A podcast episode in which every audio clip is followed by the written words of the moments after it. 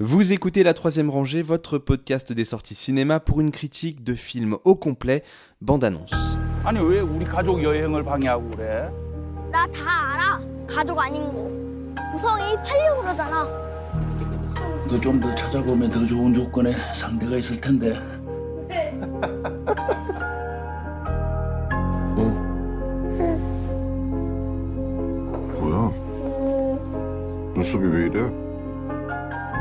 반드시 현행범으로 체포할 거니까.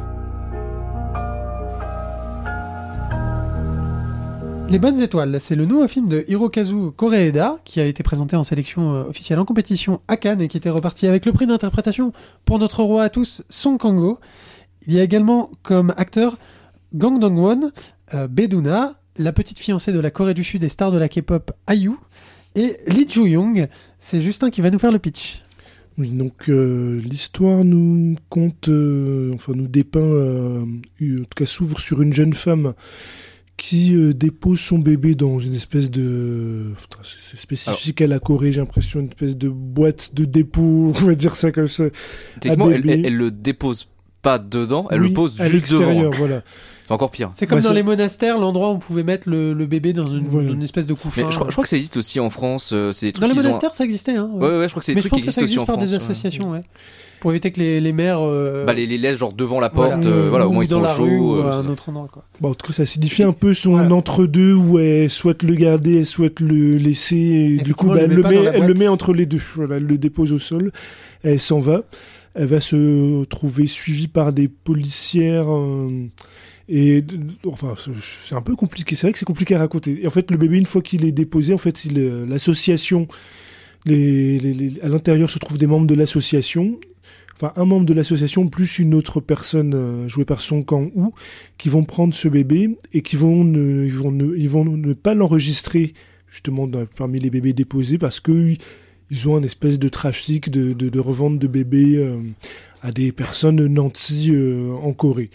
Et donc il y a plus deux intrigues en parallèle. Donc il y a cette euh, mère qui a déposé son bébé qui, va avoir des regrets, qui va décider de revenir le chercher, mais qui va ne pas le trouver puisque les, trafiquants l'ont embarqué. Et ils décident de rentrer en contact avec elle avant qu'elle aille vers la police et vont lui expliquer leur démarche. En tout cas pour eux, ils se considèrent comme philanthropes de déposer des, des bébés euh, dans le- abandonnés dans des familles nantis. Même s'ils gagnent, ils palpent aussi un petit billet au passage. Dis- disons qu'ils ne font rien de mal. Voilà. Et donc, euh, bah, elle, va, ça. elle va décider de, de partager le butin avec eux et puis de, de, de, de traverser le pays pour euh, euh, donner le bébé voilà, à la famille idéale. Et en parallèle de cela, il y a euh, un duo de policières qui les traquent pour les prendre en flagrant délit, euh, pour les arrêter dans, cette démarche. Voilà. Donc, euh, le film poursuit un peu la, tout le questionnement de. Déjà, le film se passe en Corée du Sud, hein, donc c'est Koreeda, donc il est japonais, comme vous le savez. Et ce que j'aime bien, c'est que depuis ces dernières années, il essaie un peu de. À la fois dans le type de récit et dans le, cadre, euh, les environnements des, histoires, de se renouveler un petit peu. C'est-à-dire, il creuse le même sillon thématique sur la filiation, la famille, euh, les petites rancœurs, euh, les, il y a ce questionnement-là, même au niveau du ton. Par exemple, dans Une affaire de famille, où euh, il y avait un petit ton un peu de comédie italienne, un peu roublarde comme ça. C'était le, le ton changé de ce qu'il faisait d'habitude. Après, il avait fait son film, euh, son film français. euh, et, il La avait fait vérité, ouais. la, la vérité. Il avait aussi fait The Third Murder, qui était plutôt un film policier, un polar, mais tous ces films, aussi différents soient-ils, ils creusaient le même questionnement sur euh, la famille, la filiation, le questionnement du rapport au père, les liens du sang. Il, il arrive à, ces dernières années, il a vraiment réussi à renouveler euh, son imaginaire euh, en s'exportant ou en changeant, de, genre de film. Et là, ça poursuit ça. On se retrouve en Corée du Sud avec d'autres mœurs que celles qu'on peut trouver au Japon. Et euh, donc, c'est vraiment très, très intéressant là-dessus. Alors, le défaut majeur que je dirais, c'est que trop de sous-intrigues pour son propre bien. Donc, euh, il y a la sous-intrigue des, des, des trafiquants de, de- On peut, on peut d'enfants. révéler, Justin, qu'à un moment, je t'ai demandé de m'expliquer des bouts du Voilà. film que j'avais pas forcément Mm. compris. Il y, y a la sous-intrigue du père, du vrai père biologique du bébé que la mère a tué et que donc la police la recherche aussi pour ça. Donc ça rajoute encore une qu'il y a deux enquêtes policières en parallèle. Voilà, deux enquêtes policières en parallèle. Et alors parfois il y a une raison. hein. Par, par exemple, le, le fait qu'il y ait euh, la sous-intrigue policière, je pense qu'il l'a choisi, il l'a mis en place pour une seule raison. Je pense que c'est pour la dernière image du film où on voit Son Kang-ho qui, qui, qui, qui, qu'on- que- qui est dans son camion et on voit qu'il a gardé le- une photo de cette aventure-là, de tout ce qui s'est passé. Je pense que c'est la seule raison pour laquelle il a mis cette intrigue-là. Et du coup, ça, ça amène vraiment un- une émotion supplémentaire dans la dernière scène, la dernière image. Mais dans le reste du film, ça alourdit quand même pas mal. Donc, euh, y a- il y a- tout, est, tout est justifié, mais euh, on aurait allégé d'une ou deux sous-intrigues, ça aurait, ça aurait aussi bien fonctionné. Quoi. Et après, ce que je te disais, c'est aussi une des qualités du film, c'est que quand on entre dans une scène, on entre dans la scène alors qu'elle est déjà en cours et on doit un petit peu reconstituer euh, qu'est-ce qui est en train de se passer. Typiquement, même la scène d'introduction où elle arrive avec son bébé, effectivement, euh, c'est normal que tu aies eu du mal à expliquer parce qu'on on comprend pas vraiment ce qu'elle fait. On se dit, tiens, mais alors elle est devant une boîte, mais qu'est-ce qu'elle fait? Elle a un bébé, mais finalement elle le pose par terre. Pourquoi elle le pose par terre? Pourquoi il y a Et des en- gens qui l'observent? C'est ça, pas en plus de ça, t'as les deux flics qui sont. Ah, c'est pas que c'est des Ouais. flics à ce moment-là, qui Ouais. sont dans une voiture, qui regardent la scène. Et du coup, c'est très stimulant. Tu te dis, Bien sûr. ah, mais qu'est-ce qui se passe Euh, T'as trop envie de savoir, quoi. Et puis, c'est une justification narrative, mais comme je l'ai dit tout à l'heure, psychologique. C'est-à-dire, comme elle est entre deux, euh, Ouais. elle, elle veut pas vraiment l'abandonner, mais elle a pas le choix, mais en même temps, elle est obligée de s'en séparer. Mais du coup, elle le met pas dans la boîte, elle le met entre deux. elle le met. Et, et d'a- et- d'ailleurs, ce, ce côté entre deux, c'est aussi les, les policières, notamment la, la chef euh, Mm. policière, elle a ce truc-là aussi. Entre eux, je veux que l'enquête se termine, les prendre en flagrant délit pour pouvoir passer à autre chose, et en même temps, bah, pour le gosse, que, euh, que voilà, le gosse retrouve finalement une, une famille. mais elle a- Parce que c'est elle ça a- quand même le, le but. C'est une sorte de Javert cool. Ouais. Javert des Misérables, mais, en... mais avec euh, des principes moraux. euh. Bah, bah, bah, à un moment donné, elle, elle, elle, elle, elle- elle est aussi assez ambiguë aussi, parce Ouais. qu'elle a ce côté, euh, c'est le boulot et point barre, et puis en Ouais. même temps, on Très sent qu'elle a, procédurière, ouais. très. Euh, et en même temps, on sent qu'elle a un- peut-être une douleur, parce qu'elle elle est mariée, elle a pas d'enfant, on sent qu'il y a, c'est, sans Bah, que ce soit dit, Ce qui, Sans qu'il y ait une douleur, dire, c'est euh, que qui dans se la joue. scène de début, le bébé est abandonné à l'extérieur et c'est elle qui va aller le mettre dans Oui. la boîte. Et sa, sa collègue lui dit Mais pourquoi t'as fait ça? Et elle dit Parce que je suis une bonne personne. Ah, Elle le dit sur un ton très froid et très détaché, Mhm. c'est ça qui est très drôle. Ouais, et puis il y a- il y, a de ça, et puis il y a vraiment les moments de grâce qu'on aime chez Coréda, c'est-à-dire Oui. tout ce côté road movie. Et puis tout le monde, chacun apprend à se connaître, les masques tombent. euh, et là, il y a vraiment des moments extraordinaires. Moi, je pense quand ils sont dans la chambre d'hôtel où elle prononce cette phrase euh, plusieurs fois euh, en- envers chacun des membres de, de la famille, finalement, parce que c'est une famille reconstituée. Et euh, il y a toujours ce côté euh, qu'on ressent que les, c'est pas les liens du sang qui forment une famille, c'est le les, les moments partagés, les, les- tout- les- tout les moments en l'humanisme, commun, tout l'humanisme. Et il y Mm. avait déjà ça dans Une affaire de famille, Ouais. où euh, le twist c'était que tout ce qu'on pensait être une famille, en fait, ils avaient aucun lien entre eux finalement. Mais euh, le- le- et, et en plus, il y avait eu ce côté intéressé. C'est-à-dire, dans Une affaire de famille, c'était ça, c'était le côté intéressé. C'était, ils faisaient les 400 coups, ils étaient un peu escrocs sur les bords. Et on pensait que c'était le seul lien entre eux, mais au bout du compte, quand ils se trouvaient être vraiment séparés, on constatait que c'était plus fort que ça. Et là, c'est exactement ça, quoi. C'est le seul reproche que j'aurais, c'est que d'affaires de famille, il y avait peut-être le côté canaille pour de vrai. C'était vraiment des, des- des- Mm. des escrocs. Mm. Et là, ça l'est, mais ça ose pas oser le côté escroc jusqu'au bout. Bah, le, le truc aussi, c'est bah, c'est pareil, il y a un truc qu'on n'a pas dit, mais bon, il y a beaucoup de, quand même de détails dans le film. Mais euh, la mère, du coup, qui rejoint les, les deux escrocs, enfin, pour qui veulent vendre les bébés, elle vient, mais elle leur dit, par contre, je veux qu'ils soient dans une bonne famille. Ce qui fait qu'ils passent des castings et ils vont refuser à plusieurs personnes de, de leur laisser l'enfant Mm. euh, pour euh, des raisons plus ou moins euh, valables, on va dire ça. Bon, notamment la première famille, il, a- il regarde l'enfant en mode Oh, il est un peu moche votre enfant, est-ce qu'on baisserait pas le prix de moitié il, il, il a pas, il a pas de sourcils et puis ça commence à marchander et tout. euh, euh, C'est presque, c'est plutôt elle d'ailleurs le personnage sombre. C'est le personnage de la mère en réalité, Complètement, qui, est, ouais. qui est le plus ambivalent. euh. Et, et plus on en apprend, Et après, plus après on découvre qu'elle est, en ouais, est. en plus, ce que tu dis, dit, c'est pour ça que je disais que c'est bien qu'il se soit délocalisé parce que le fait qu'il il commence à vouloir négocier sur des critères physiques parce que la Corée du Sud, C'est un pays, délire, c'est un ouais. pays qui est très euh, passé un certain âge, euh, on passe tous au, au bistouri ou presque euh, Ils sont très mochophobes. parce que euh, Surtout sur la question des sourcils, euh, c'est Parce que c'est plus facile d'avoir un emploi si tu si t'es beau gauche ou machin. Donc c'est très c'est quand même très spécifiquement euh, coréen et c'est intelligent En Corée, il y a, ou il y a eu, je sais plus, une télé-réalité euh, qui existait Ouais. où c'était des gens euh, moches. en- Alors je dis moches entre guillemets, hein, mais euh, pas beaux selon les critères de beauté coréens, qui venaient pleurer devant des, des jurys en expliquant pourquoi ils étaient moches. Des histoires horribles, mais mes parents me battaient parce que je, toute ma jeunesse parce que j'étais pas beau, etc. pour euh, peut-être, parce que c'est même pas garanti, pour peut-être pouvoir passer au bistouri payé Ouais. par la prod, et après il se retrouvait dans une maison de gueule cassée avec des que des gens euh, tête en bandage, Ouais. en rémission de, euh, bah, de, de bistouri.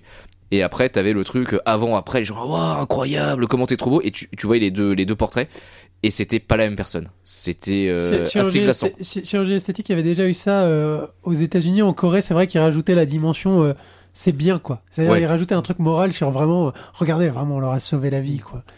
Euh, c'est vrai qu'avant, en fait, ils avaient, bah, ils avaient des- juste des têtes de Coréens en réalité. C'est-à-dire qu'ils Bah, avaient ça. des grosses mâchoires. euh, parce qu'ils ont tous les- des, ma- des mâchoires euh, à l'européenne qui sont pas naturelles. Et, et, euh, après, c'est vrai que socialement là-bas, la chirurgie esthétique est extrêmement tolérée par ailleurs. Bien sûr, bien sûr, assument totalement d'avoir fait Mais après, c'est vrai aussi, comme disait Justin, c'est la- l'apparence physique est aussi un critère d'accès à Ouais, l'emploi. ouais. Euh, ce, qui est, ce qui est compliqué quand même. euh, ouais. Et, et donc là, on voit que ça se joue euh, au berceau, quoi, parce qu'il y a des parents qui commencent un Ouais, peu ouais. à, Ouais. à négocier ça. Donc c'est c'est c'est c'est- c'est assez intelligent d'avoir d'avoir casé ces- cet aspect-là. Ou euh, au contraire, t'as des parents qui sont bienveillants, tout- mais vraiment, mais où euh, ils veulent profiter de leur richesse pour vraiment euh, faire oublier le des origines sociales de l'enfant aussi. Il y a quelque chose comme ça qui arrive euh, plus tard. Donc il y a, voilà, il y a tout ce côté, euh, tout ce côté famille recomposée que, je- trouve très intelligent, qui- qui- qu'il arrive à, à vraiment mettre. Où il y avait aussi tel père, tel fils, où on voyait que les, les liens, les- les- les- c'était vraiment la proximité qui créait le lien, alors qu'il y avait un père au départ, il- qui, qui- c'était Mm. une histoire un peu à la, la, la vie est un long fleuve tranquille. ouais. Voilà, c'était un pitch comme ça et euh, où il y avait un père qui se sentait pas proche de son fils. Au moment où il apprenait qu'ils avaient pas de lien de sang, il disait ah c'est pour ça. Mais finalement, quand il était séparé, il se disait que quand En même fait, ça il était manque. proche de son mais oui, fils, oui, ouais. donc a- c'est des thématiques qui courent vraiment souvent sous- dans, dans, dans sa filmographie. Et là, il arrive à renouveler encore une nouvelle fois ce- cette thématique-là en, en après, c'est vrai que la-. Une grosse thématique aussi, bah, c'est le, le, le bébé, tout simplement. Parce que tout le film, en fait, tourne autour euh, du bébé. Et euh, et t'as même un côté un peu didactique dans le film. Genre, euh, si jamais t'es t'es nouveau parent et tout, t'as besoin d'un d'un tuto, tu regardes le film, ils te mettent tout ce qu'il y a à savoir Mhm. euh, pour élever un pour élever un enfant en bas âge. Euh, ça, je trouve ça plutôt marrant. Euh, bon, peut-être même dans la, tu parlais de la chambre d'hôtel. Il y a un moment où ils font des, des quarts de euh, comment? Bah, oui, ils se mettent des, des, des quarts de surveillance ou en mode bah de telle heure à telle heure c'est toi qui es debout si jamais il y a un truc, de telle heure à telle heure c'est toi qui es debout si jamais il y a un truc. C'était euh, plutôt euh, plutôt marrant. Et puis les personnages sont assez hauts, parce qu'on voit tous qu'ils ont tous un rapport aussi difficile à, la- à la- à leur père, à leur mère, à la filiation. euh, ils- et c'est et c'est très très bien écrit chacun. Ça arrive, on apprend à les découvrir au fil du film et on comprend que chacun, voilà, il y a, un- y a un Kong Sang où il, il est séparé de sa femme et sa fille, il la voit pas. Il y a le personnage de, de- qui travaille dans l'association, qui a été lui aussi abandonné dans son enfance. On Et, comprend qui- qui a grandi dans un orphelinat. qui a grandi ouais. dans un orphelinat, qui a attendu aussi, qui, qui- qui a attendu sa mère. D'a- D'ailleurs j'y pense, mais il y a un personnage qu'on n'a pas cité, c'est le gamin qui les rejoint. Ouais, Oui, euh, en milieu de film. C'est ça, qui vient de l'orphelinat, si j'ai pas de bêtises, ouais. et euh, qui les rejoint également pour essayer de trouver une famille. Et, euh, et qui va participer également à leur, euh, bah, leur jeu, entre guillemets. Où Oui, il, va- fait, il- il fait croire qu'il est le gamin de la famille. C'est ça, où il va mentir pour eux à, à la police et compagnie. euh, parce que il y a, il y a le côté. Euh, parce qu'ils en parlent un petit peu au début. Bah, le système d'adoption en Corée, c'est le système d'adoption comme un peu partout. C'est-à-dire, euh, ça peut durer très longtemps. En fait, ils ont beaucoup durci les règles en Corée. Tu sais, il y avait eu. Au, au moment de la fin de la guerre de Corée, il y avait énormément de familles. Ouais, et euh, les enfants avaient été 80, envoyés. C'est pour ça qu'il y a beaucoup de. Bah, même en France, il y a beaucoup de, de Coréens, qui, de petits Coréens qui sont arrivés à ce moment-là.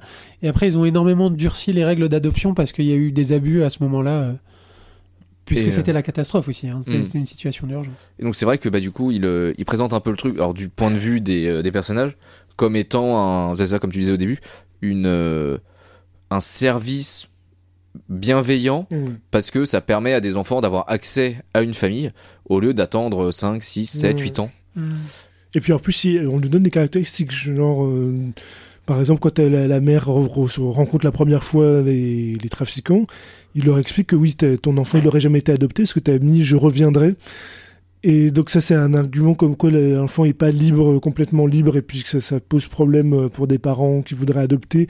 Donc soit faut couper le cordon définitivement sans envisager de, de le reprendre, soit faut le garder, mais sinon il y a un entre-deux qui fait que... Et, d'ailleurs le personnage martèle bien, euh, si tu déposes un enfant, euh, tu laisses tes, tes coordonnées, ton nom, ton, enfin ton nom, ton numéro de téléphone, qu'on puisse te joindre.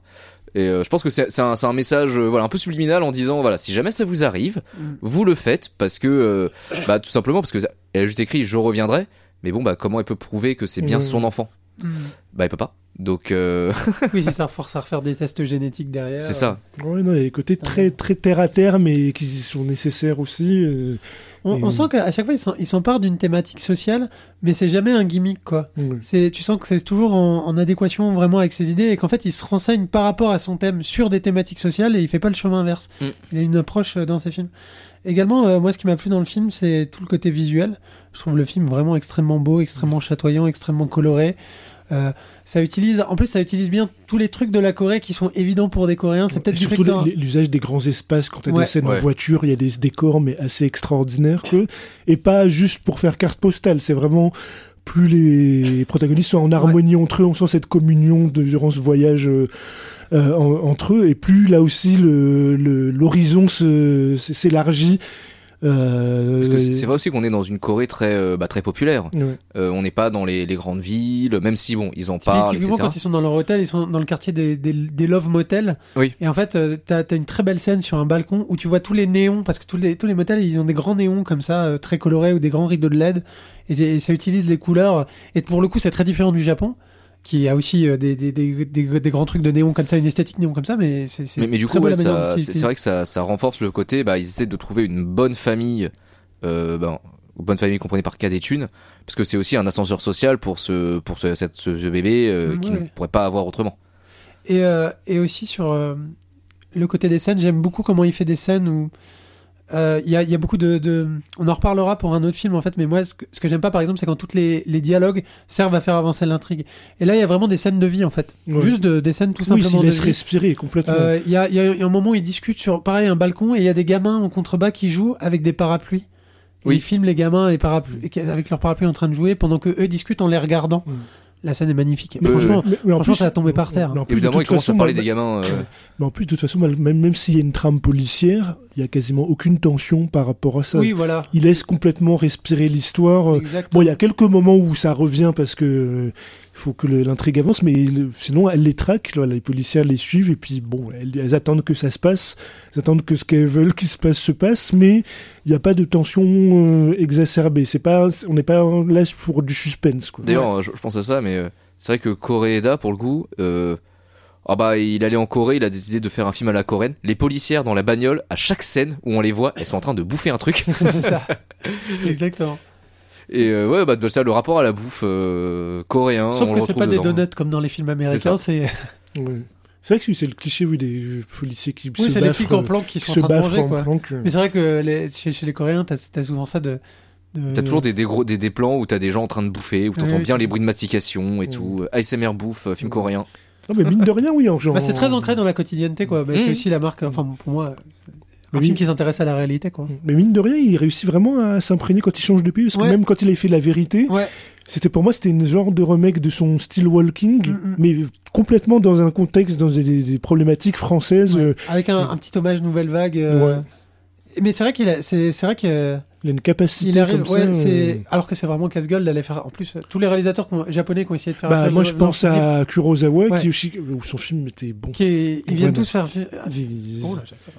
Ils viennent tous venir faire un film en France et euh, euh, en général c'est Ce Kurosawa, moi, j'étais absolument pas convaincu par le, le Kurosawa qu'il avait fait en France. Là, c'est vraiment, on sent qu'il s'est renseigné en amont, l'histoire a été écrite. Enfin, il y a. Moi, je pense qu'en plus il a dû travailler avec des équipes coréennes. Oui, oui, oui, non, non, ne m'étonnerait pas que Song Kang-ho il soit à moitié producteur exécutif sur le, le bousin.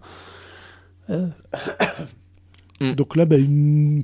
voilà, comme je disais, moi, le, le- voilà, seul reproche, intrigue parfois un petit peu surchargée. un poil alambiqué. quoi. Voilà, un poil alambiqué, même si ça finit toujours par se justifier Ouais. à un moment donné. Et puis, voilà, les personnages de, de revendeurs, j'aurais aimé qu'ils soient un petit peu plus, voilà, un petit peu plus canailles peu comme plus- dans un une affaire de shady, famille, ouais. voilà. Parce que là, ils, ils sont un petit peu, vraiment, on a l'impression qu'ils font vraiment ça que par euh, bonne volonté, alors que bon, ils- ils j'aimerais bien pas, ils palpent aussi un petit peu. Alors que voilà, une affaire de famille, j'aimais bien ce côté-là. Il y avait le côté comédie italienne, Mm. Le comédie côté un peu plus dell'arte. comé- comédie noire, euh, Ouais. un peu plus assumé. Ouais, là, c'est vrai que c'est c'est- c'est- c'est dans un, bah, c'est un film euh, ouais, vraiment humaniste euh, Voilà. de, de bout en bout, à foi en l'être humain, quoi. Ex- Exactement. Peut-être un peu trop. Mais c'est beau. Bon, en tout cas, bon, on recommande tous, hein, je pense. Ah bah oui, bien sûr. Voilà, encore une, une bonne pioche chez Koreeda. Euh, Regardez tout Koreeda, allez-y. Let's go. La troisième rangée, c'est votre podcast bi-hebdomadaire sur les sorties cinéma du moment. Critique, analyse, débat, quiz, coup de cœur, films méconnus et invités de marque. Vous pouvez nous écouter sur iTunes, Castbox, Podcast Addict, SoundCloud, Deezer, Spotify et n'importe quelle application de podcast. Abonnez-vous également à nos comptes Twitter et Facebook pour ne rien rater de nos nouveaux épisodes et de nos annonces. Bonne écoute et bon film.